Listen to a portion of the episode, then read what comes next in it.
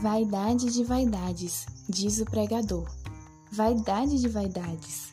Tudo é vaidade. Será que existe alguma verdade nessas vaidades? Lindo dia, pessoal! Aqui é Raquel mais uma vez. Hoje é quarta-feira, dia de peregrina aqui. E eu tô muito empolgada porque hoje nós vamos começar a nossa primeira série aqui nos podcasts e vamos aprender um pouco sobre algumas lições do livro de Eclesiastes.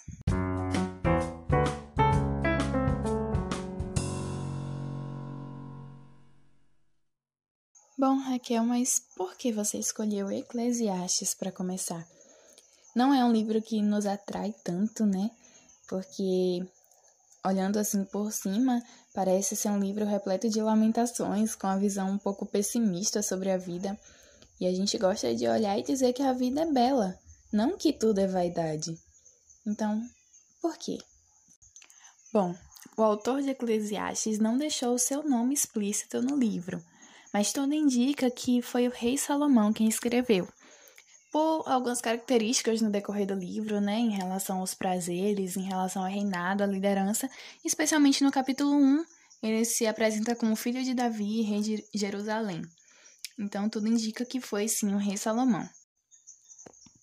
Eclesiastes mostra o caminho de alguém que só enxergava a vida abaixo do sol, como se todas as coisas dessa terra importassem simplesmente porque importam, não porque há um depois e não porque existe uma perspectiva de eternidade.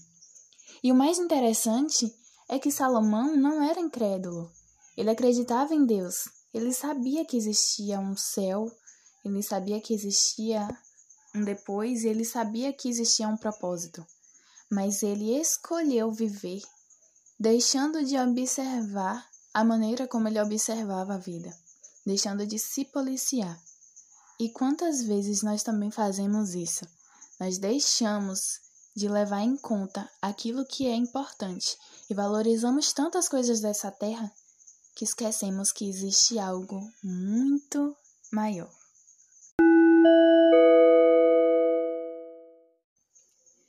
Bom, se tem uma característica muito explícita na nossa geração, é a teimosia e a dificuldade em aceitar conselhos. Isso é uma coisa que me preocupa muito.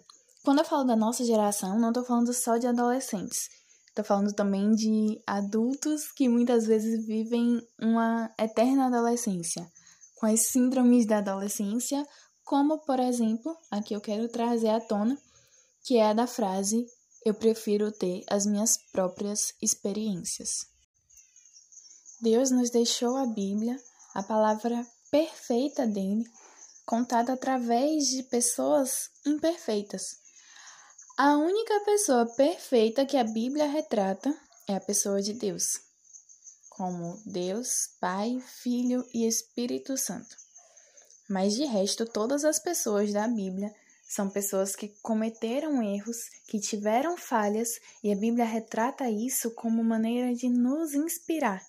Olha só aquilo que ele fez ou que ela fez, e você, meu filho, que está lendo agora a minha palavra, pode não fazer e assim não colher as consequências que ele ou ela colheu.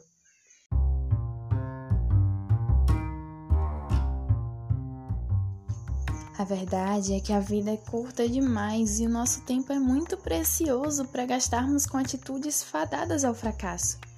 Se nós sabemos que um caminho leva ao abismo, não tem por que nós seguirmos por ele. Por isso, nós vamos gastar tempo estudando um pouco mais sobre a vida de Salomão, para que os erros dele gerem acertos em nós. Essa é a nossa nova série Verdades nas Vaidades. Um grande beijo e até o próximo episódio.